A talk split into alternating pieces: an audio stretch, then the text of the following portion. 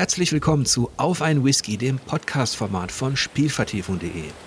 Falls ihr diese Gespräche mögt und falls ihr mich unterstützen wollt, könnt ihr das über Steady machen. Das ist ein Abo-Anbieter, der sitzt in Berlin und da habt ihr verschiedene Möglichkeiten, ja, mich zu unterstützen. Aber jetzt geht's auch schon los, denn heute gibt's auch wieder ein Ausblick auf Videospiele und zwar all jene im November und den mache ich immer mit dem Ben, den begrüße ich jetzt. Hi. Schönen guten Abend. Hi, freut mich total, dass wir das schon zum vierten Mal machen. So langsam wird's eine Serie. Mhm, genau. ja. Wie geht's dir denn so? Ah ja, ähm, soweit eigentlich ganz gut. Oktober, November ist viel los. Wir arbeiten ja auch gerade an der G, da ist dann noch mal ein bisschen mehr los sogar. Richtig. Falls ihr es noch nicht gehört habt, es kommt eine zweite Sonderausgabe der G jetzt im November und Ben ist als Autor dabei. Ich kann jetzt auch schon mal verraten, dass noch ein paar andere Bekannte mit am Start sind. Also unter anderem der Michael Kroster, der Jan Wöbeking und auch der Paul Kautz und viele andere, die ihr vielleicht noch kennt von der letzten G. Aber magst du sagen, welche, ja, welche Themen du für die, für die G bearbeitest? Ähm, ich werde mir Bayonetta natürlich anschauen. Da, da hattest du aus irgendeinem Grund gar nicht so den Bock drauf. ähm, genau das schaue ich mir an. Dann ähm, was zu Gotham Knights. Ne, wir machen eine Vorschau, also einen kleinen Ausblick auf Marvel's Midnight Suns. Mhm. Genau. Und als viertes noch was zu PGA Golf, was jetzt wieder mit, äh, was heißt wieder, was jetzt mit einer Tiger Woods Lizenz hat, die ja früher bei EA war. Und genau, die hatten zuletzt schon ein sehr gutes, eine sehr gute Golfsimulation, kommen jetzt eben mit ein bisschen, bisschen Lizenzstärker mit einem Nachfolger zurück. Dazu wird es auch was in der G. Auf jeden Fall macht es Spaß, wieder mit euch zu arbeiten. Ist ein bisschen wie früher. ja, das stimmt tatsächlich. Ja, so ein kleines bisschen. Ja, blicken wir doch mal zurück auf den Monat Oktober. Das wollten wir zu Beginn immer so machen. Was uns da so beschäftigt hat, vielleicht hast du noch ein paar Anekdoten und vielleicht können wir beide so ein bisschen erzählen, was an Spielen hängen geblieben ist. Ja, ähm, es ist ein bisschen was hängen geblieben, vor allem bei, auch weil wir das beide gespielt hatten und beide auch was zu geschrieben hatten zu The Plague Tale Requiem, mhm. was ich glaube, es war ein bisschen beim Vorgänger. Du fandst es ein bisschen besser als ich? Bin mir gar nicht so sicher. Also ich würde ihm eine gute Wertung geben. Hm. Mit Potenzial höchstens auf sehr gut, wenn dir das was sagt. ich ich, ich, ich fand es auch gut. Ich fand auch gut. Ich, ich, hat, ich habe mich, glaube ich, ein bisschen mehr an den, ähm, also wir hatten das schon drüber unterhalten, ein bisschen mehr an inszenatorischen Schwächen quasi gestört. Mir war am Anfang schon, mir, mir, das Spiel wechselt ständig von einem Höhepunkt zu einem Tiefpunkt, zu einem Höhepunkt, zu einem Tiefpunkt, ohne aber dazwischen eine Entwicklung zu zeichnen, die man, also die zum einen spielerisch und zum anderen ähm, auch einfach auf der erzählerischen Ebene von den Charakter bei den Charakteren stattfindet. Das geht mir alles zu plötzlich und man hat am Anfang eigentlich schon Höhepunkte, die am Ende passieren sollten, so dass Dinge, die am Ende passieren, dann gar nicht mehr so richtig wirken können, weil man das schon gesehen hat. Das fand ich so ein bisschen schade. Ja, da gebe ich dir auch recht. Es ist ein bisschen holprig, würde ich sagen, in der mhm. ähm, Regie. Denn es orientiert sich ja spielmechanisch schon auch weitestgehend an sowas wie The Last of Us und Co. Oh ja. Also man schleicht, ne, kooperativ in so einem kleinen Team.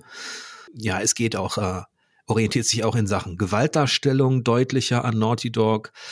Das gefällt mir auch alles und ich glaube, wir haben auch beide analysiert, dass die, sowohl die Schleichmechanik als auch die KI-Reaktion bei diesem Katz-und-Maus-Spiel, die haben sich schon verbessert.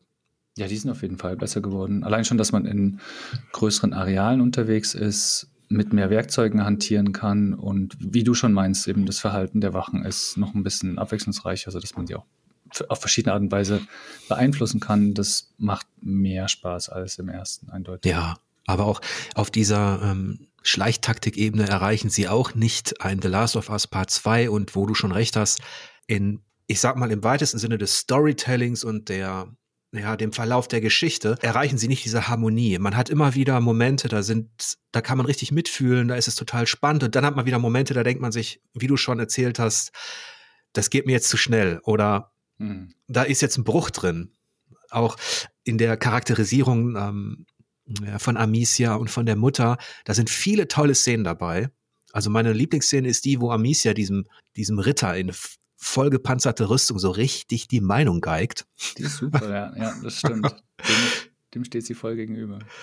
Wie er von oben auf sie herabschaut und, und sie ist ja auch eine taffe Heldin. Es ist sie ist ja auch ein Teenager und ähm, muss kämpfen, muss sich beweisen, kümmert sich wie eine Mutter um ihren kleinen Bruder und ist da sehr fürsorglich. Aber dass sie dann letztlich doch so gewalttätig sein muss, wird einfach nicht so gut erzählt wie in einem The Last of Us. Richtig, ja. Das passiert ja im Grunde schon ganz am Anfang. Da ist es einfach da, dann ist es auch ganz schlimm, dann ist es weg, dann ist es wieder da. Aber dass es quasi so eine Entwicklung dazu gibt, dass das ein Problem ist, dass man das so sich so mit hineinfühlen kann. Das, das wäre das wär noch schön gewesen. Und das manchmal, manchmal sind sie auch wirklich, da sind sie so furchtbar pathetisch auf einmal.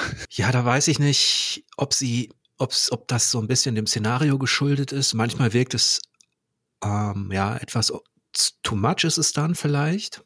Mhm. Ähm, aber um vielleicht noch was Positives zu sagen, also ich war sehr angetan davon. Ich habe ja so meine, ja, ich habe keine Probleme, aber bei französischen Studios muss man schon ganz genau hinschauen. Die, die machen mich immer auf den ersten Blick neugierig und dann äh, verlass, verlässt es mich entweder spielmechanisch oder ich weiß auch nicht warum. Aber hier muss man wirklich sagen, dass das Team äh, sich auch technologisch äh, verbessert hat. Mhm. Das, ähm, also ich finde die Kulissen teilweise grandios, dieses mediterrane Licht und die, die, die, die Stimmung, das kriegen sie sehr, sehr gut hin, finde ich. Ja, das auf jeden Fall. Also da sind sie ganz, ganz vorne mit dabei. Und einfach auch die Tatsache, was ich halt wirklich furchtbar sympathisch finde, ist, dass sie überhaupt ein Abenteuer erzählen, dass bei dem es nicht nur um die Welt und das Retten der Welt und bla geht, sondern dass sie auch diese persönliche Ebene überhaupt hinbekommen, dass sie sympathische Charaktere erschaffen, denen sie auch Zeit geben, ähm, oder Szenen geben, in denen sie Sachen erleben, die, ich sag mal, nichts mit der, mit der Hauptgeschichte zu tun haben. Das wirkt dadurch einfach ein bisschen größer und interessanter und, und, und vielseitiger als vieles ja. sonst. Und die, ja, die kreative äh, Rattenmechanik, also dieses, diese Masse, der du da begegnest, das haben sie auch äh, verbessert, finde ich, weil was bei mir für eine richtige Spannung gesorgt hat im Spiel, waren diese Momente, wenn ich mit einer Fackel, mit einer Lichtquelle vor dieser, vor diesem Meer aus Feld stand. Hm. dass ich einfach nur über mich ergießen wollte und mich auffressen wollte. Und wenn man dann nicht genau wusste, kann ich jetzt weitergehen oder nicht, wenn da zum Beispiel manchmal nur zwei, drei Ratten zu sehen waren, hm. an der linken Seite. Und im Vorgänger war es viel mehr schwarz-weiß, dass man auch sofort die Grenze erkannte, bis wohin man gehen konnte. Und hier habe ich, wurde ich viel öfter erwischt, wo ich dachte, okay, da sind nur zwei, drei Ratten, ich kann jetzt vorbei und plötzlich haben die mich trotzdem alle über, überlaufen. Die kommen dann ganz schön schnell an, ich weiß, ja. Ja. Mich hat, mich hat das tendenziell, glaube ich, einen Tick weit frustriert, dass ich die Ratten, dass ich manchmal nicht so genau lesen konnte, ob es dort hell genug ist, dass sie da nicht hingehen oder ob man da oder ob man da vorbei kann, eben weil da auch keine Ratten sind. Es hat natürlich für viel mehr Trial and Error gesorgt, ähm, aber ich mochte das weil okay. weil es für mich in dem Moment spannender war, weil ich dieses Spiel dann einfach nicht so visuell lesen konnte sofort. Mhm. Da waren zwei, drei Ratten, aber und manchmal konnte man sich auch vorbei schlängeln so ein bisschen, da hat man die wieder so abge ähm, da sind die wieder so abgefallen von einem, von der Hose. Und ähm, dieses Ungewisse ist wahrscheinlich das, was mich da äh, gut unterhalten hat, ja. Ja. Ja, grundsätzlich auf jeden Fall eine coole Mechanik und auch eine, die ja so sonst irgendwo gibt. Das ist ja schon mal was Besonderes. Da in der Hinsicht sind sie ja es ist Quatsch, man muss es nicht vergleichen mit, äh, dass sie Naughty Dog da voraus sind, weil die haben einfach nur Zombies. Aber sie haben halt was Besonderes als, als äh, ein Teil der Gegner drin. Das ist cool. Ja, das ist auf jeden Fall auch der ähm, kreative Impuls zusammen mit diesem historischen Szenario, der wahrscheinlich dafür sorgen wird, dass wir, ja, dass da eine richtige Reihe draus wird und höchstwahrscheinlich auch einen dritten Teil geben wird. Ähm, da bin ich nicht so sicher. Ich meine, gelesen zu haben, ich weiß nicht wo, dass sie nur zwei machen wollen. Ah, okay, das wusste ich nicht. Ja. Mhm. Ergibt auch irgendwie Sinn und so ein bisschen lassen sie sich allerdings trotzdem, ich will das überhaupt, also ich will nichts dazu sagen, aber mhm. sie lassen sich da gewisse Türen offen, trotzdem Dinge fortzuführen. Ähm, muss man echt mal schauen, was sie da, was sie da vorhaben. Ja, auf jeden Fall war das ein tolles Abenteuer im Oktober. Hm. Und ähm, hast du sonst noch was in Erinnerung? Ja, ich habe gerade God of War gespielt. ja, okay. Da konnte ja. ich schon ein bisschen reinschauen. Das war, das war ganz cool. Ja, dann nehmen wir das doch mal vorweg. Einfach. Ja. Ähm, das erscheint ja am 9. November. Ähm, aber da wir das beide jetzt schon unsere Erfahrung damit gemacht haben, ich habe ja eine Vorschau geschrieben. Hm. Ich weiß, du bist jetzt nicht unbedingt der aller, allergrößte Kratos-Fan, nicht wahr? Nee, das stimmt. Das liegt, ähm, liegt zum großen Teil an den alten Spielen, die einfach nicht so ganz meins waren, obwohl, sie, obwohl ich sie wirklich cool fand. Und irgendwie, ähm, Ja, der, keine Ahnung, der packt mich als Charakter als Charakter nicht so. In der Kampfmechanik gibt es auch ein paar Sachen, die ich nicht ganz so äh, cool finde. Aber damit will ich auch mit meckern lassen, weil ich fand, ich hatte echt, ähm, habe großen Spaß mit dem, ähm, mit dem, was ich jetzt hier gespielt habe. Hast du den Einstieg gespielt? Ja, genau. Mhm. Ähm, und was ich, es, es, es, gibt, es gibt da, was ich, was mir in Erinnerung geblieben ist, es gibt eine, ich werde überhaupt nichts vorwegnehmen, also wir werden nichts verraten, ist ja eh klar. Ähm, wir dürfen ohnehin nur so relativ grob, glaube ich, nur unsere Eindrücke schildern und gar nicht weiter ins Detail gehen. Aber es gibt einen Moment, ähm, einen, einen, ja, einen Bosskampf, da sieht man am Ende, was sie ja wieder cool hinkriegen, dass bei den Bosskämpfen immer so kleine Filmschnipsel und das eigentliche Spiel so Hand in Hand übergehen. Das sind ganz fließende Übergänge und das sind sehr, also ich empfinde das als sehr intime Kämpfe, was cool ist, weil man sehr nah dran ist, weil das sehr persönlich ist, weil das auch, ich sag mal, relativ kleine Gegner nicht sind. Es sind nicht unbedingt diese Turmhohen, mit denen man sich anlegt. Und es gibt einen Moment, da schreit Kratos seinen Gegner an, aber erst, aber man hört, dass er ein alter Mann ist.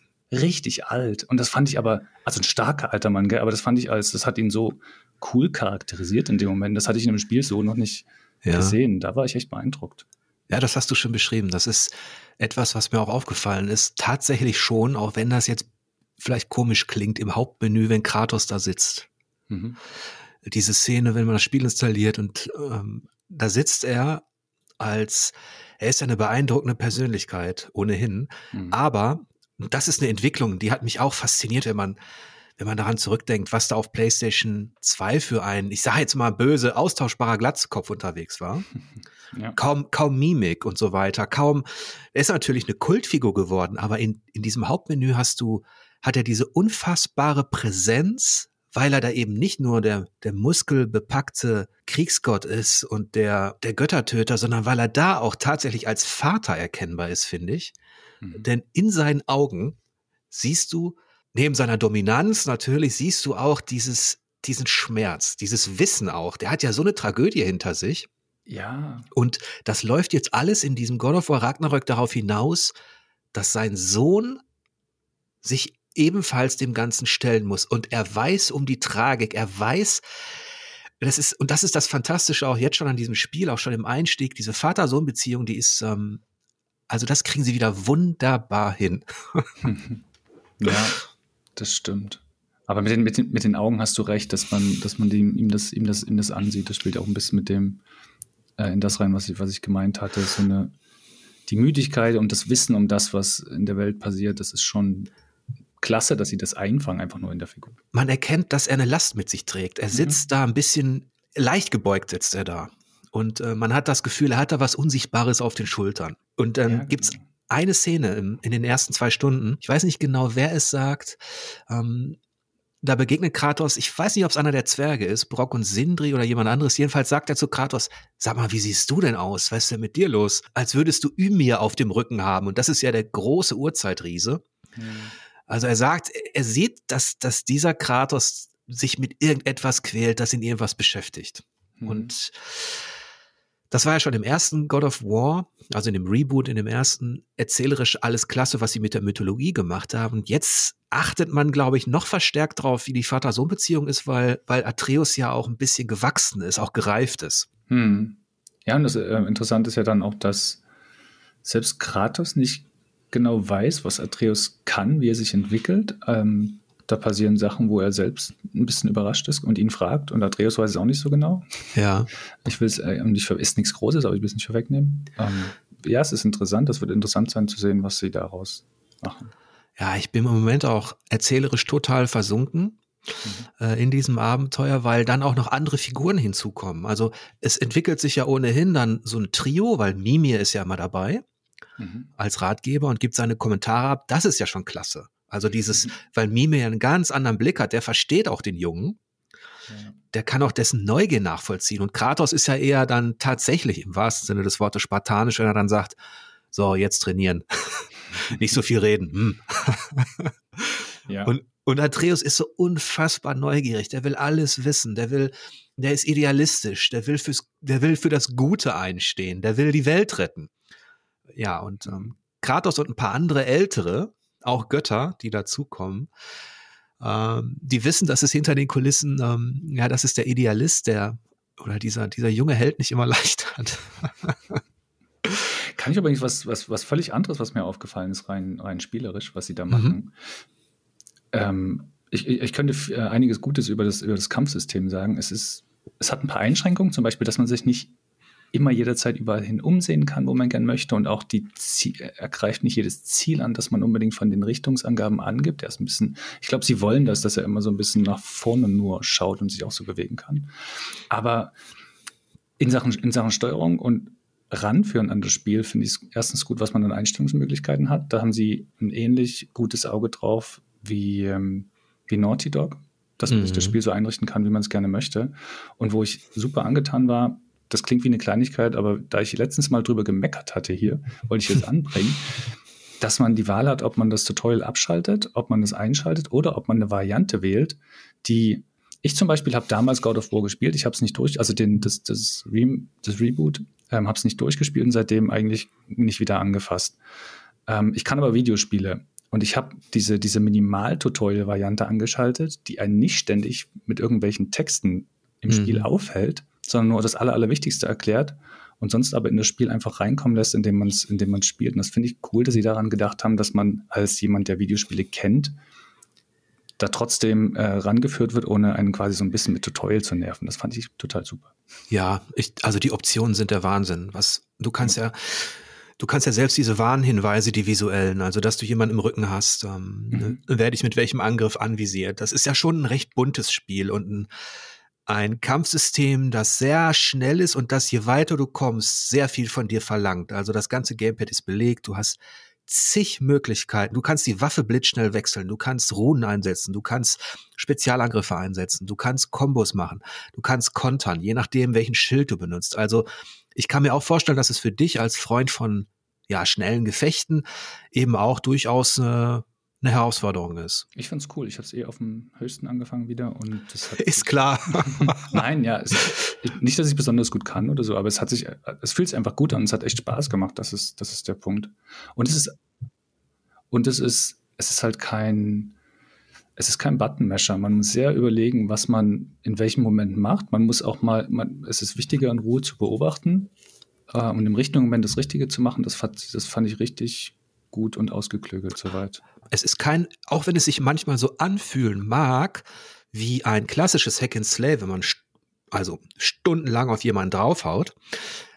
Aber letztlich liegt es daran, wenn diese Mono, also wenn dieses monotone Gefühl aufkommt, dass man eben nicht variiert und dass man eben die falschen Dinge einsetzt. Mhm. Dass man vielleicht auch vergisst, Atreus als Unterstützer wirklich einzusetzen. Und wenn man dann so ein paar Kniffe raus hat, aber da kann man wunderbare Kombinationen hinlegen, ähm, eben, dass die Finisher auch früher da sind. Aha. Interessant, dass dir das, äh, dass dir das gut gefällt, das Kampfsystem, weil das ist ja eigentlich auch der, der Kern, der letztlich, der wurde fein getuned. Es gibt mehr Abwechslung, aber die Spielmechanik wurde lediglich erweitert. Das war ja auch abzusehen. Ja, ja. Ich habe, das ist der direkte Vergleich, wie gesagt, dafür ist es zu lange her für mich. Ja, der größte Fortschritt ist tatsächlich der Einsatz der der beiden Schilde oder der Möglichkeiten. Und ähm, vor allem die offensive Variante, die sorgt dafür, dass du eben viel schneller kontern und Leute bewusstlos ja schleudern kannst. Ja. Du kannst aber auch die defensive Variante nehmen, das finde ich auch gut, weil so werden natürlich Spieler abgeholt, die eher nicht so dieses Staccato wollen. Mhm. Ähm, für die gibt es diesen sogenannten Steinmauerschild, der die Schläge absorbiert, aber selbst da musst du aufpassen, denn ähm, der wird immer fragiler, dieser Schild, und du musst ab einem bestimmten Zeitpunkt kannst du eine Druckwelle loslassen und diese gesammelte Energie auf deine Feinde zurückschleudern. Mhm. Ähm, aber mir gefällt der direkte Konterschild ähm, tatsächlich noch ein bisschen besser, aber. Finde ich auch cooler, ja. Ja. Ist auch befriedigender, den zu, zum Funktionieren zu bringen. Und wenn es jetzt nicht, äh, wenn dieser Podcast jetzt nicht so früh ausgestrahlt werden würde, könnten wir noch wunderbar, könnte ich noch ein paar Sachen erzählen. Das darf ich jetzt nicht, das mache ich auch nicht. Ja. Wir wollen ja auch niemanden spoilern. Nee, auf jeden ähm, Fall, genau. Aber ich denke, die, die Vorfreude, ähm, die dürfte einigermaßen deutlich geworden sein. Ja, ich freue mich tatsächlich als, selbst als Nicht-Fan freue ich mich sehr drauf, das zu, das zu spielen. Ansonsten habe ich an den Oktober die Erinnerung, dass da, das hatten wir auch resümiert, dass es unheimlich viele Spiele gab, vieles erschien, was potenziell interessant war, aber was sich beim näheren Hinschauen bei mir auch als ähm, ja nicht so klasse entpuppt hat. Da werde ich ähm, äh, vermutlich nach dem Erscheinen von God of War noch eine zweite Breitseite abfeuern und da wird einiges, mhm. werde ich einiges versenken an Spielen, die dann wirklich nicht, okay. nicht so cool waren, wie sie, wie sie klangen. Ja, da hätte ich auch ein paar. Mhm. Ich könnte ohnehin ein paar interessante Sachen sagen, aber dann, dann spoiler ich ja quasi die G zum Teil schon. Ach so, ja, okay, dann überspringen wir. Also zum Beispiel The Last Ori Crew hatte ich ähm, erwähnt als möglichen, als mögliche Alternative für Fans von The Forgotten City und alternative Geschichte. Mhm. Also mit den Entscheidungen, das ist ganz schrecklich gewesen, leider. Da war mir der Haupt, also der Protagonist, der Held, der war mir so unfassbar unsympathisch. Ähm, die Dialoge waren so schlecht das musste ich einfach ausmachen. Okay. Irgendwann. Ich habe es dann noch mal versucht, dass ich es für die Breitseite zumindest ein bisschen besser analysieren kann, aber es gibt diese Spiele, ne, da, da sind einem Dinge unsympathisch und dann, dann hilft da auch eigentlich nicht mehr so viel, dass man am Ball bleibt. Nee, das, das, das ist wohl wahr. Ich hatte aber, ähm, was ich vielleicht noch kurz erwähnen will, einfach auch damit es vielleicht nicht allzu lang wird jetzt, was den Monat hier rauskam, war Scorn. Und das finde ich absolut überragend. Also das hat mich echt umgehauen. Scorn, richtig. Da habe ich nur kurz reingespielt. Das wollte ich mir aufsparen, weil dafür brauche ich ein bisschen Ruhe. Ja. Und ähm, aber du würdest sagen, es lohnt sich. Ich weiß, dass die Meinungen da sehr gespalten sind, aber immer wenn ich da reinschaue, auch jetzt noch ab und, ab und zu mal, für mich ist es wie, es macht gar nicht, also scheinbar nicht viel. Es ist wie eine, hatte ich ja irgendwann auch schon mal, das war gleich mein erster Eindruck, einfach wie eine begehbare Gigaskulptur die, die von vorn bis hinten, nicht nur in den ersten Minuten, sondern auch nach hinten raus, also famos aussieht. Ähm, ich habe sowas noch nicht gesehen. Es liegt sicherlich auch daran, dass ich dieses, ähm, dieses Giga-Design sehr, sehr mag. Ich finde das unglaublich stilvoll, das spricht mich wahnsinnig an. Und das hat man halt von vorn bis hinten so. Und Themen oder Motive, die Giga aufgreift, ähm, gerne aufgreift, die sind, die sind da halt drin. Und das Ganze funktioniert wirklich, als wenn man so eine Skulptur anschaut und sich dazu was denkt, was die bedeuten könnte. Und hier ist das einfach noch ein bisschen tiefer, weil man selbst Teil des Ganzen ist, weil man selbst sich die Bedeutung erarbeitet, weil man die zum Teil auch erlebt. Und am Ende hatte ich wirklich das Gefühl, einfach die ganze Zeit ein, ein cooles Kunstwerk zu erleben und dessen Inhalt. So. Ich freue mich auf jeden Fall darauf. Das wollte ich in einer ruhigen Phase. Also wenn, wenn wir die G produziert haben und alles über God of War erzählt ist, wollte ich mir auf jeden Fall nochmal Scorn anschauen, auch für eine Rezension. Ich habe nur den Einstieg gespielt, also die ersten 10 bis 15 Minuten. Ich kann bis auf das mhm. Visuelle, das sehe ich genauso wie du. Das ist sehr beeindruckend. Aber weiter kann ich dazu gar nichts sagen, außer dass ich neugierig bin, gerade jetzt, wo du es ähm, wo du es auch so beschreibst. Also ist auf jeden Fall auf dem Zettel. ja, ja, bin gespannt, was du denn sagst. Dann kommen wir doch mal zum November. Und zu unserem Whisky. Richtig, Ben. ich merke, dass ich dich, dass ich dich häufig an den Whisky erinnern muss. Ja, es ist, mir gehen auch langsam die Vorräte aus, aber heute habe ich einen, ähm, ja. der passt zumindest zu dir. Ach, na jetzt. Ja. ja, tatsächlich. Und zwar heißt der, ich hatte schon zwei von denen, das ist so eine Getränkeprobe, ne? Da sind immer, ja. da sind so drei drin, der heißt Ben Bracken. Okay. Also von daher, ja. ist ein Highland Single Malt Scotch Whisky Okay. Und das ist meine letzte Getränkeprobe, Ben. Oh, wow. Dann hoffentlich ist es das auch wert. Ich bin, ich, ich, weil ich den so gut fand und weil ich, glaube ich, dann einfach wirklich Bourbons mag, bleibe ich bei dem Woodford Reserve, den ich letztens schon hatte und gönne mir davon nochmal was. Ja, den muss ich auch mal irgendwie probieren. Das kann ja nicht sein. Das klingt schon immer so gut, wenn du die Flasche aufmachst. ja, ja. Na denn? Dann sage ich Cheers. Cheers. Schottland ist einfach eine Konstante. Boah, aber die Staaten auch, du. Mhm. Was den Whisky angeht, auf jeden Fall. Das Land, das bisher ein bisschen stiefmütterlich wegkam bei den, äh, bei mir und bei den Gästen, ist ähm, Irland. Mhm. Aber dem werde ich mich auch nochmal widmen. So, jetzt, wo wir aufgewärmt sind, können wir uns doch ähm, dem November zu, zuwenden. Und wie beim letzten Mal werden wir nicht die komplette Release-Liste durchgehen. Wer sich dafür interessiert, ich biete die auf Spielvertiefung an. Also da sind dann ein paar mehr Titel dabei, die sind auch dann nicht alle erläutert, aber zumindest die relevantesten. Wir machen das wieder so, dass, dass wir beide das, was uns irgendwie interessiert, ein bisschen herausheben. Genau. Wir versuchen chronologisch vorzugehen. Ähm, fällt dir denn irgendwas ähm, Anfang November ein. Bei mir wäre am dritten zumindest dieses Die by the Blade. Genau, und das hatte ich mir auch aufgeschrieben, weil es irgendwie interessant klingt. Ja, also das ist ein Schwertkampfspiel, das, wo der Fokus darauf liegen soll, dass man mit wenigen Treffern gewinnt. Oder vielleicht sogar mit einem tödlichen, wenn ich das richtig genau. verstanden habe. Ja, ja, habe ich auch so gelesen. Das erinnert mich so ein bisschen an Kengo Master of Bushido. Hm. Die Älteren unter euch kennen das vielleicht noch. Das ist auch so ein Samurai-Spiel gewesen. Hier ist es allerdings so bei Die by the Blade, hm, dass, glaube ich, auch so ein bisschen Science-Fiction-Cyberpunk-Sachen reinkommen. Ja. Also es ist kein historisches Kampfspiel. Und ähm, ja, ich, mich interessieren immer Kampfmechaniken und Kampfsysteme. Ja, ich bin gespannt, was sie aus dem, sie wollen ja das, das traditionelle japanische, äh, ähm, den traditionellen japanischen Schwertkampf so ein bisschen da reinbringen. Und wie sie das umsetzen, muss man natürlich schauen, aber bin gespannt. Ja, vor allem mh, hm, diese One-Hit-Kills, wie mhm. sie das hinbekommen. Also wie dieses, wie die Abwehr dann auch funktioniert, die ja relevant ist. Ne? Ähm, Stimmt, ja. Also ob es dann doch simulativer ist, muss es ja dann sein, wenn sie ihrem Anspruch gerecht werden wollen, als zum Beispiel ein Soul Calibur. Ja, wahrscheinlich vielleicht ein bisschen, aber es sah schon, also was, was ich gesehen habe auf, auf Videos, es sieht schon recht arcadig aus, würde ich sagen. Stimmt. Da weiß ich halt nicht, ob es vielleicht an der Kulisse liegt, an diesem ganzen Neonfarben und an dem ganzen ähm, Cyberpunk-Style.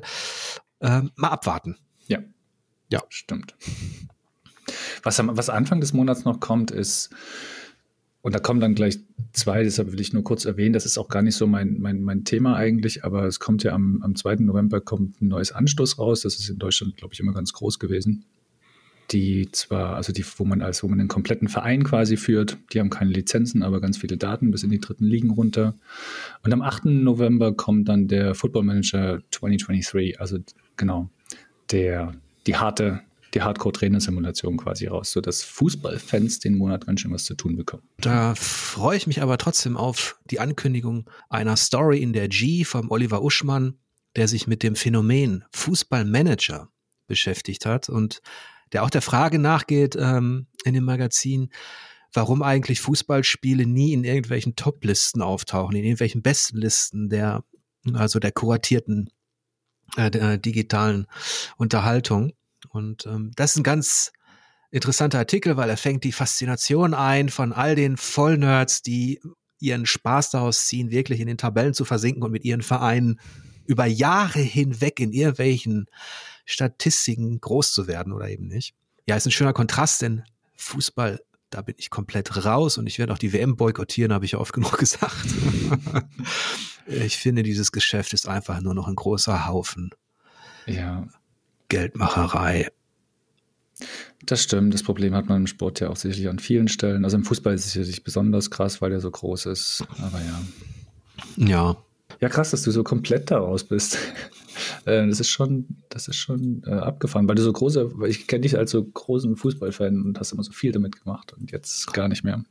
Ja, das ist vielleicht so ein, so ein Reflex, um ähm, ich weiß es auch nicht, so ein, das ist eine Mischung aus Trotz und Wut auch darüber, was da einfach passiert, auch mit Katar und so weiter. Und wenn ich, naja. Ja, kann ich verstehen. Da bin ich durch mit dem Thema. Aber es gibt ja noch viel anderes, was auch ehrlich gesagt viel unterhaltsamer ist als irgend so ein dröger Manager. Ja, für mich auch. Ich bin auch nicht so der Manager-Fan. Aber dann lass uns doch mal zu, zu, wo ich zum Beispiel dachte, dass es dich ein bisschen interessiert, ist Ghost Song. Da es ein Metroidvania-Plattformer ist, wo sie vielleicht eine Geschichte erzählen wollen, interessante. Das hast du ähm, aufgestöbert, das finde ich auch gut. Und das hatte ich gar nicht ähm, auf der Uhr. Ja. Und nach dem, was du erzählt hast, klingt das durchaus interessant. Weißt du genau, wann es kommt? Um, ich meine, am 3. November habe ich mir zumindest so rausgeschrieben. Und mhm. klang halt interessant, weil man nicht nur die Umgebung erkundet, sondern dabei auch so ein bisschen was über sich selbst, also den eigenen Charakter rausfindet. Es wohl ein sehr stimmungsvolles Spiel zu sein scheint. Zumindest dem, was ich mitbekommen habe, was sie auch selbst, wie sie auch selbst ähm, präsentieren. Von daher dachte ich, kann man es hier ruhig mal mit anbringen. Mhm. Genau, Ghost Song am, am 3. November. Für PC und Konsole dann? Siehst du, das habe ich mir nicht rausgeschrieben. Okay, weil ich habe nur bei Steam habe ich glaube ich was gesehen. Steam auf jeden Fall. Es ist tatsächlich für alles, für alles was Daten verarbeiten kann, wie es aussieht. Also okay. also auch für Switch und die, und die anderen Konsolen, genau. Ja, aber danke für den Tipp. Das habe ich mir auf jeden Fall mal notiert. Ja. Genau. Ansonsten kommen einige Umsetzungen auch für Switch. Das interessiert vielleicht den einen oder anderen. It Takes Two, ne? Das ähm, dürfte für Unterhaltung sorgen. Das habe ich leider nicht gespielt. Man kann es ja auch kooperativ spielen und genau. ähm, gerade auch für Familien oder wenn Leute nicht, nicht ganz so fit sind vielleicht oder ganz so hardcore drauf im Spielebereich, die kann man mit It Takes Two, glaube ich, auch begeistern. Und ähm, ältere Semester, die die Spiele aus der Pionierzeit kennen, die werden da viele tolle Anspielungen einfach erleben innerhalb des Abenteuers mhm. an, an Klassiker, auch an klassische Spieldesign-Elemente. Das ist auch so, ein, so eine Stärke von It Takes Two, dass es dir viele verschiedene Spieldesign-Merkmale präsentiert. Im Kleinen, ne? Ja. Nee, es ist, also das sollte man am 4. November auf jeden Fall für Switch auf der Uhr haben. Lass mal schauen. Ich habe äh, hab mir am 3. November noch eins rausgeschrieben, nämlich ähm, The Entropy Center, was mhm. Äh, einfach, um es erstmal ganz einfach zu machen, so eine Art ähm, Portal ist. Es hat eine völlig andere, eine völlig andere Rätselmechanik, nämlich kann man einzelne Objekte dort wohl ähm, mit den Dingen machen und dann kann man das, was mit dem passiert, in der Zeit irgendwie zurückdrehen und man muss es natürlich richtig kombinieren, sodass im richtigen Moment die Dinge passieren, die einen am Ende weiterbringen. Also so diese, diese Zeit Zurückdrehgeschichte, die ist interessant, finde ich zumindest ganz cool. Man hat ähm, statt GLaDOS hat man eine, redet wohl die eigene Waffe mit einem, was ich, mhm. was ich davon gesehen und gehört habe, klang ein bisschen albern, würde ich jetzt nicht so, das wäre jetzt für mich nicht das Ding, weshalb ich spielen würde, aber das, wer gerne puzzelt, könnte da, glaube ich, schon auf seine Kosten kommen. So wirkt es jedenfalls. Ja, das ist doch ein guter Tipp. Ich mag solche Spiele eigentlich auch. Hm. Der Anspruch in dem Bereich ist natürlich auch gestiegen ähm, durch viele tolle Spiele, die es da gegeben hat. Und ja, mal sehen. Mhm. Ja. Ansonsten hätte ich Anfang November, ja, irgendwann am 8. kommt halt Sonic Frontiers. Also ich habe das nicht mehr weiter verfolgt in den letzten Jahren tatsächlich, was Sonic so gemacht hat. Er war mir immer sympathisch. Ich konnte nie irgendeinen Film oder so mit ihm gucken. Geht gar nicht. Ich auch nicht. Aber ich könnte mir vorstellen, dass das in der, ja, ich glaube, es ist sogar eine komplett offene Welt und mhm. ähm, es macht mich ein bisschen neugierig. Es kann nach hinten losgehen, aber das, was ich bisher gesehen habe an Szenen, wirkte zumindest sehr kompetent. Es sieht zumindest interessant aus.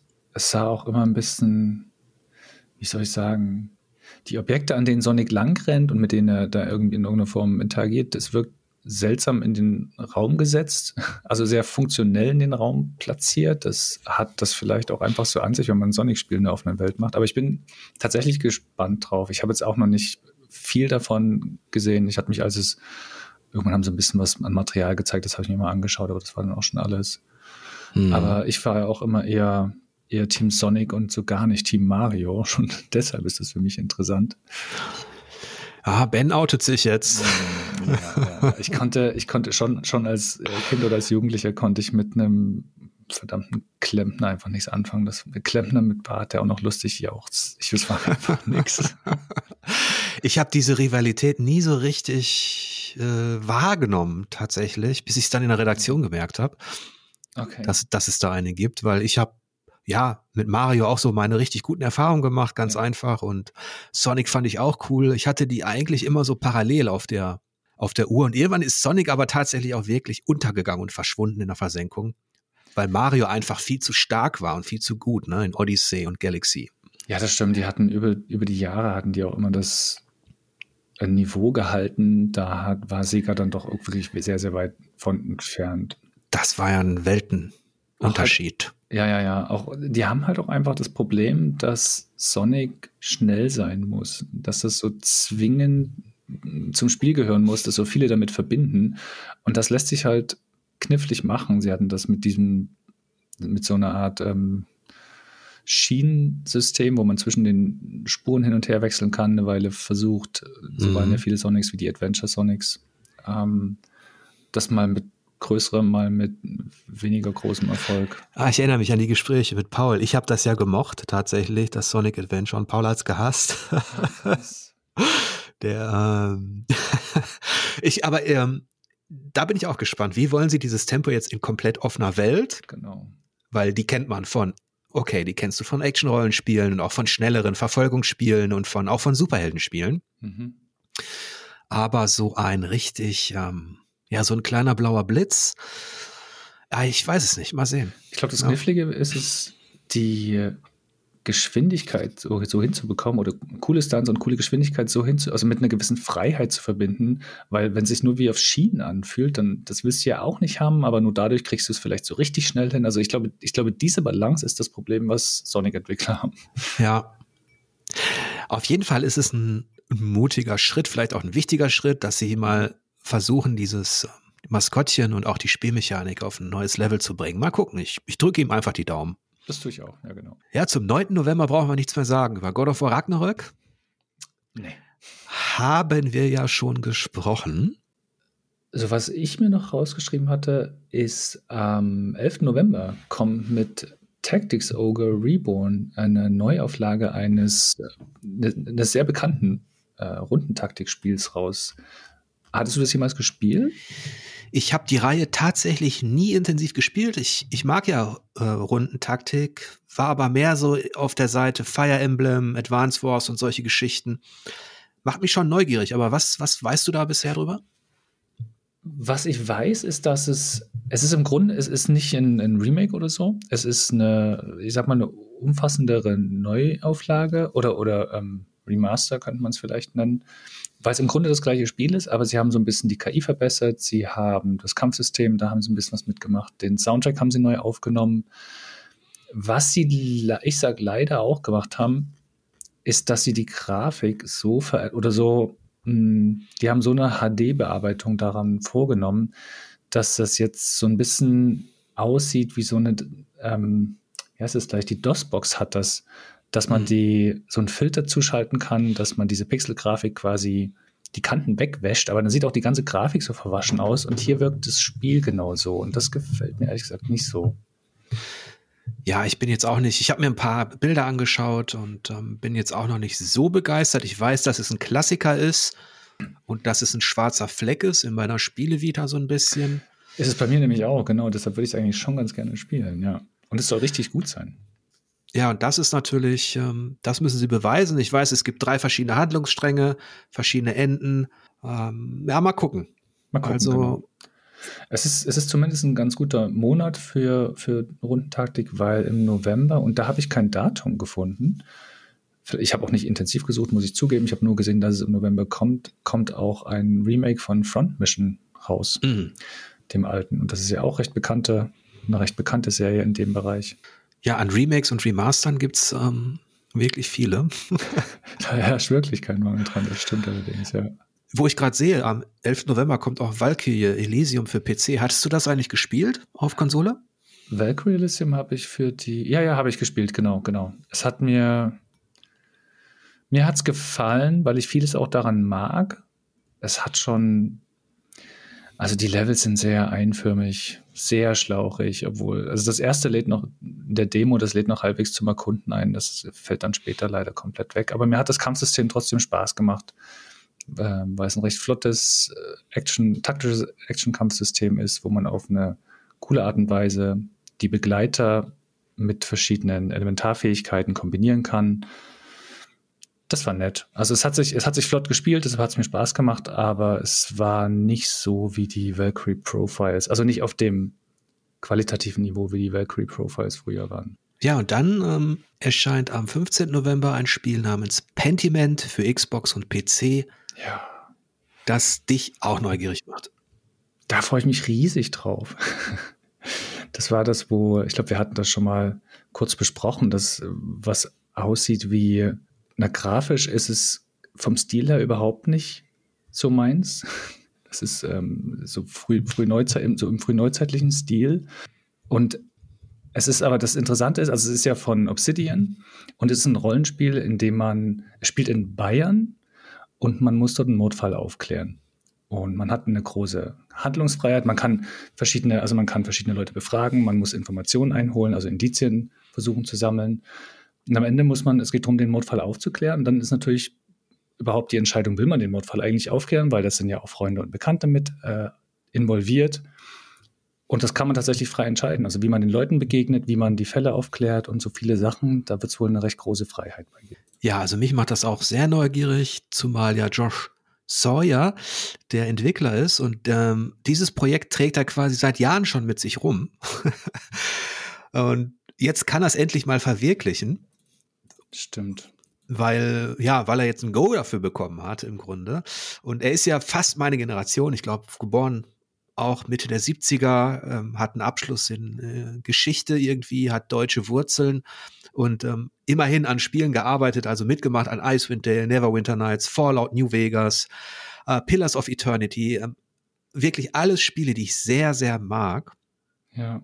Und das ist doch jetzt mal ein, ja, ein Ex, eine exotische Fingerübung, das klingt jetzt vielleicht ein bisschen, ähm, ja, viel zu oberflächlich. Ich bin auch gespannt, was drinsteckt. Er, er, er hat ja wohl auch die sozialen Hintergründe recherchiert. Ähm, nicht nur die Handschriften spielen eine Rolle auf der ästhetischen Ebene, also mittelalterliche Buchmalerei äh, ist ja da zu sehen, aber mhm. eben auch die Konflikte der Zeit.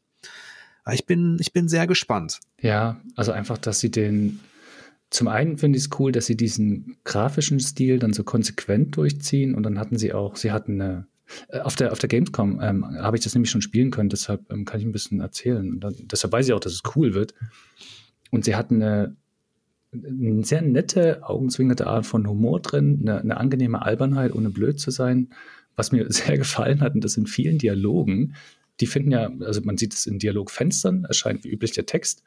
Und häufig wird da, ist da was falsch geschrieben drin. Dann sieht man, wie das in den, in den Sprechblasen falsch geschrieben ist, dann was durchgestrichen und neu geschrieben finde ich furchtbar, fand ich furchtbar nett, die Idee. Ja, und es ist neben Inculinati, das noch in eine andere Richtung geht. Inculinati ist eher äh, Richtung Strategie und Taktik, also Gefechte mit diesen mittelalterlichen Figuren, die auch innerhalb eines, ja, einer Handschrift eines Buches stattfinden. Ist das hier geht mehr Richtung Rollenspiel-Adventure, würde ich fast sagen. Ja. Denn du wählst ja auch einen Charakter aus, der hat verschiedene Fähigkeiten, Werte und je nachdem, was man wie spielt, erlebt man meines Wissens dann auch eine andere Story, ne? Ja, zumindest hat es großen Einfluss darauf, wie einem Leute begegnen und wie man, wie sich die Geschichte entwickelt, richtig. Also, die nehmen halt das Rollenspiel tatsächlich sehr ernst hier. Ja, und dass ein Entwickler von Obsidian mal ein Abenteuer in Oberbayern inszeniert, ist ja auch ehrlich gesagt, äh, hat man auch nicht alle Tage. Nee, das stimmt, das ist richtig, ja. Ja, also ich lasse mich auch überraschen, mhm. was, was, da, was da rauskommt. Und da sind wir schon in, in der Mitte des Monats November angelangt. Ich schaue gerade, was da noch so ist. Im November haben wir am selben Tag, nämlich am 15., kommt auch ein Spiel raus, was mich sehr neugierig macht. Mhm. Das heißt Floodland. Ich muss zugeben, dass ich das vorher gar nicht auf dem Radar hatte und jetzt auch hier nur beim, beim Nachschauen entdeckt habe. Es ist, es spielt in einer, naja, in einer apokalyptischen Welt quasi, aber in einer, die nicht als düstere Fallout-ähnliche Apokalypse gezeichnet wird, sondern ist relativ, relativ farbenfroh. Aber man muss eben, man muss eine Gesellschaft wieder aufbauen, ein kleines, eine kleine Siedlung genau genommen. Und es geht einmal um diesen Siedlungsaufbau, bei dem man, was ich cool finde, zum einen muss man fürs Überleben sorgen und dabei recht knifflige Entscheidungen treffen, offenbar. Man muss dafür sorgen, dass der Frieden unter verschiedenen Fraktionen gewahrt wird. Man kann Gesetze erlassen, also man kann auch entscheiden, wie man regieren will, welche Interessen man in den Vordergrund stellt oder versucht auszubalancieren. Und es ist von Entwicklern gemacht, zumindest zum Teil, das haben sie extra erwähnt, die an This War of Mine gearbeitet haben. Okay, jetzt hast du mich neugierig gemacht. genau. Also das hatte ich auch nicht auf der Uhr. Das ist gleich mal notiert. Das habe ich mir auch recht, recht, recht fett quasi angestrichen. Mhm das wirkt wirklich äh, interessant und, und, und spannend. Ich hoffe, dass sie das so hinbekommen, wie es auf dem Papier klingt, denn dann wäre das ein sehr cooles Teil. Also was mir schon mal aufgefallen ist, im, im Oktober hatten wir mehr so interessante Punkte, die wir abklappern konnten. Kann das sein? Äh, fand ich auch, ja, tatsächlich. so ein bisschen schon. Äh, ich lande hier schon bei der Konsolenversion von Siberia. Ja, habe ich auch. Die auch am 15. November erscheint. Hast du das eigentlich mal gespielt? Nee, tatsächlich. Ich glaube, ich habe nur das erste Siberia mal gespielt. Ich weiß gar nicht, seit wann die erscheint, Anfang der 2000er oder so. Also ich habe den Teil auch nicht gespielt und ab und zu schaue ich schon mal gerne in so ein Adventure rein, aber ich bin mir nicht sicher. Ähm, ich weiß nur, das wird dich vielleicht interessieren, ähm, dass dieses Spiel musikalisch sehr besonders ist, denn ähm, Das äh, Budapester Orchester hat da wohl die, die Sinfonien eingespielt dafür. Okay, das weiß ich tatsächlich nicht. Gut, es werden ja häufig Orchester auch gerne, gerne in Osteuropa engagiert, um Soundtracks einzuspielen. Das wäre für sich gar nicht so. Ja.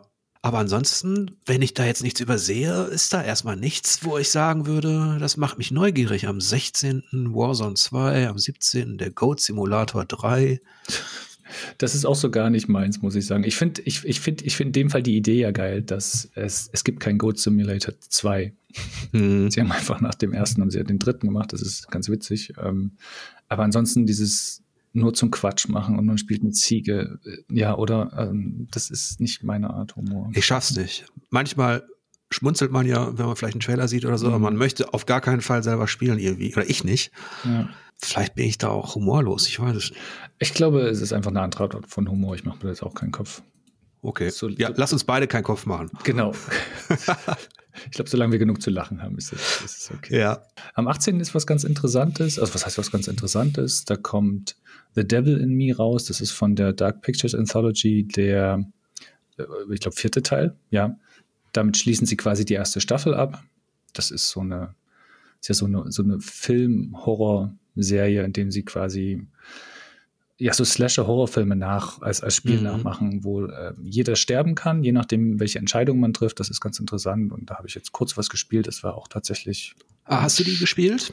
Ich hatte zu The Devil in Me jetzt schon den, den Anfang, die ersten paar Kapitel quasi spielen können. Und das war angenehm gruselig in so einem großen Haus. Da ist man auf den Spuren von H.H. Holmes, der offiziell, es stimmt faktisch nicht, aber der offiziell der erste, als erster Serienmörder Amerikas gilt, Nordamerikas. Genau. Da stellt eine Filmcrew, eine Filmcrew, die stellt ihm nee, nicht, nicht, nicht nach, oder die, aber sie kommt in ein Hotel, was quasi das Murder Castle, wie das genannt wurde, nachbaut, in dem angeblich H.H. Holmes viele Morde begangen haben soll oder angeblich begangen hat. Was nicht stimmt, aber das hat jemand nachgebaut und da geht diese Dokumentarfilmcrew hin, um das zu erkunden, um da was zu drehen. Und dann ist da natürlich bald niemand, schon gar nicht ihr Gastgeber, Stattdessen passieren unheimliche Dinge und sie werden mit dem Leben bedroht. Hm. Ja, das hat was von diesem, diesem, diese, diese relativ holprig inszenierte Slasher-Horror, dem man auch nicht so ganz folgen kann. Ich mag mal das subtile, unheimlich lauernde als diese Art Geschichten. Hm. Und dann kommt am 18. November, wo wir schon mal an diesem Tag sind, ein hm. Spiel, wo ich eigentlich denken müsste, das klingt nach Jörg, Heidelberg 1693. jetzt hatten wir vorhin Oberbayern im 16. Jahrhundert in Pentiment. Mhm. Und jetzt geht's hier nach Baden-Württemberg im 17. Jahrhundert auf, äh, ich glaube, auf, auf allen Konsolen fast. Ähm, allerdings handelt es sich dabei eher um einen Plattformer, glaube ich, einen Kampfplattformer oder sowas. Ja. Macht mich jetzt auch nicht besonders neugierig, ehrlich gesagt. Nee. Aber dann kommt eine der bestverkauftesten, erfolgreichsten Serien überhaupt der Videospielewelt. Am 18. November, Ben. Ich glaube, ich weiß, was du meinst. Ähm, ich weiß, dass im November Just Dance kommt. Meinst du das? nee, ich meinte oh. Pokémon. Ka oh, äh. Karmesin und Rubin. Oder habe ich es falsch rum? Ich habe nicht die geringste Ahnung. Ja, ähm, da verweise ich tatsächlich auch auf die G, denn die Lea Irion, die sich damit viel, viel besser auskennt als ich, die hat da einen kleinen Artikel zugeschrieben und ähm, daher weiß ich, dass es innerhalb der Pokémon-Community ja auch gut schon eigentlich seit Jahren so ein bisschen gärt, weil die Leute auch nicht ganz zufrieden sind mit dem, was Game Freak da inszeniert. Okay. Aber das wollte ich nur mal einwerfen. Ich spiele sonst auch kein Pokémon. Nee, ich war damals, naja, schon zu groß quasi. Da war, als Pokémon eingeführt wurde, war es für mich als Jugendlicher völlig uncool, das zu spielen. Das hat sich nie geändert. Ja, ich glaube, das war auch genau dieser Generationenwechsel. Die einen haben dann mhm. Diablo gespielt und die anderen Pokémon oder also ja. vage erinnere ich mich da, dass irgendwie war das auch nie mein Thema. Irgendwann konnten Leute halt alle diese Monster auswendig. und ich war dann auf einmal mitten im Gespräch zwischen zweien, die das konnten und wusste überhaupt nicht, worüber die reden. Und äh, also da hat sich auf jeden Fall eine, eine eigene Subkultur entwickelt und mit Pokémon Go ist das Ganze natürlich dann auch ähm, nicht durch die öffentlichen, ja doch durch die öffentlichen Verkehrsmittel gegangen, kann man sagen. Teilweise schon, ja, ja, das stimmt. Aber naja, wir nähern uns dem Ende des Monats tatsächlich. So langsam, ja. Ich habe noch zwei Sachen auf dem, auf dem Zettel stehen. Und zwar am 22. Evil West. Ja. Ist, ist von Flying Wild Hawk, den Shadow Warrior Machern. Und, also den jüngeren Shadow Warrior Machern. Das ist ein Solo- und Koop-Shooter, spielt in einem in so einem Fantasy-Western, wo man unter anderem gegen Vampire kämpft und es ist eine Mischung aus Slasher und Shooter, wo man die Gegner nicht nur abschießt, sondern auch im Nahkampf plättet. Es sieht halt sehr, sehr stylisch aus. Mich hat es ein bisschen an manchmal an Bulletstorm erinnert, weil man auch teilweise die Umgebung mit einbezieht. Genau, ich könnte das, ich glaube, das könnte für, für, für Action-Leute ein kleines Fest werden. Und Just Dance hast du einfach nur so erwähnt oder zockst du das wirklich? Nee, da habe ich tatsächlich nur gesehen, dass es wohl kommt. Ich zocke das nicht. okay. Also nichts dagegen, aber das ist halt nicht meine Art Spiel. Ich glaube, da müssen wir einfach mal Michael einladen. Der ist ja bei den Musikspielen eher so. Das stimmt, ja. Am was, Start. Was Musik angeht, spiele ich nur ab und zu immer noch Rock Band 4. Ganz großartiges Teil. Ja. Aber eher da. Ich habe mich ja übrigens gefragt, ob er Bock hat, am Ende des Jahres zusammen mit dir so einen Jahresrückblick zu machen, weil ich habe ja noch nie einen Podcast gehabt, also zu dritt. Na, das wäre doch dann mal was. Könnten wir ja mal überlegen. Ja, definitiv. da kommt auch noch ein bisschen mehr Vielfalt rein. Ja. Und wir sind am Ende des Monats November angelangt. Und da ist einfach am Ende für mich nur noch ein Warhammer 40k Dark Tide zu sehen. Mhm. Ja, das ist auch das, was für mich dann noch das, das Abschließende quasi wäre. Also ein richtig düsterer, brutaler Koop-Shooter. ja, Shoot, Shooter Schnetzler, oder? Zu mhm. Nahkampf und Fernkampf, ne? Also so richtig intensiv. Und hast du ähm, das äh, Vermintide gespielt? Ja, ja, ja. ich habe das ähm, erste eine Weile gespielt und das zweite, ich habe es nie durchgespielt. wir, wir, wir spielen immer mal ein Level und haben es aber trotzdem noch nicht ganz geschafft, weil wir auch eine Weile an einem gehangen haben wir wollen es auch nicht ganz auf billig stellen und jedenfalls hängen wir da immer noch so ein bisschen drin. Das macht nämlich aber tierisch Bock tatsächlich. Also Vermintide war wirklich cool und eine nette Left 4 Dead Variante in einem für mich viel spannenderen Szenario. Mhm. Und deshalb bin ich gespannt, was sie aus, äh, aus dem Warhammer 40k Ding machen, denn das reizt mich noch mal einen Tick mehr als die Fantasy-Geschichte, weil es Science Fiction ist. Das habe ich mir auch notiert. Wir werden auf jeden Fall mal eine Spezialsendung machen zur Science Fiction. Hm, stimmt. Aber wenn du jetzt mal zurückschaust auf diesen November und drei Titel nennen müsstest, auf die du dich jetzt besonders freust oder die du dir rauspicken würdest, welche wären das denn? Ach, die drei Titel, ja. Also auf jeden Fall Pentiment. Mhm. Das ist ganz vorne mit ähm, dabei. Floodland tatsächlich auch, genau, das auf jeden Fall noch. Und jetzt habe ich das Gefühl, als hätten wir was vergessen, oder als würde ich gerade was vergessen, dass. Natürlich. Kratos vergisst du doch. Ja, natürlich, God of War. Richtig. Definitiv mit, mit, mit rein. Diese, diese drei wären es. Ja, da sind wir fast deckungsgleich. Also bei mir ist es natürlich God of War, natürlich hm. auch Pentiment.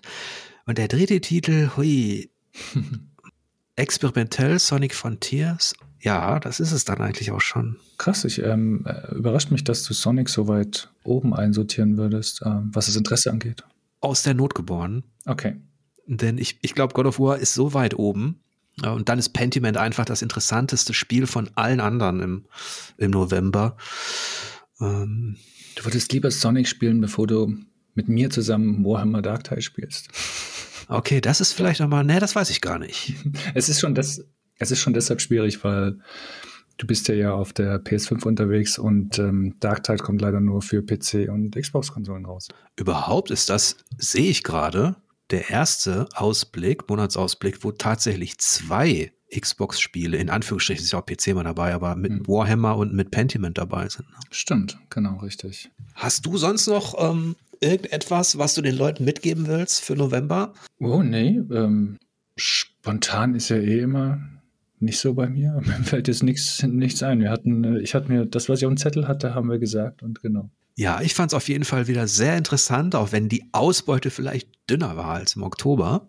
Aber es ist wirklich genug Interessantes dabei. Und einige Sachen aus Oktober hatte ich noch, habe ich noch immer nicht ausführlich genug gespielt. Die fließen jetzt noch in den November mit rein. Und genau. Zum Beispiel hatte ich auch das war eine Sache, die ich im Oktober jetzt erst, glaube ich, so richtig gespielt hatte, wenn ich richtig zurückblicke. Das Circus Electric ähm, von Zen Studios. Das ist ein cooles, cooles Taktikspiel, Taktikkartenspiel. Das hatte ich auch erst im Oktober gespielt, obwohl das ähm, einen Monat vorher schon rauskam. Das ist richtig, richtig gut zum Beispiel. So dass man manchmal noch Sachen hat, die ohnehin aus dem Vormonat stammen. Dazu gehört bei mir übrigens, da wollte ich dich fragen, ob du es gezockt hast. Das hast du mir nämlich empfohlen, Nitro Kid. Habe ich nicht, nee, ähm, habe ich auch nicht gespielt. Das wollte ich nämlich auch nochmal anzocken. Ja. Ähm, aus dem Oktober. Das war ja diese Rundentaktik mit Kartenmanagement im 80er Jahre Neon-Style. Ja, ja, dieses, auf, genau, Rundentaktik ähm, auf den kleinen, in den kleinen Räumen.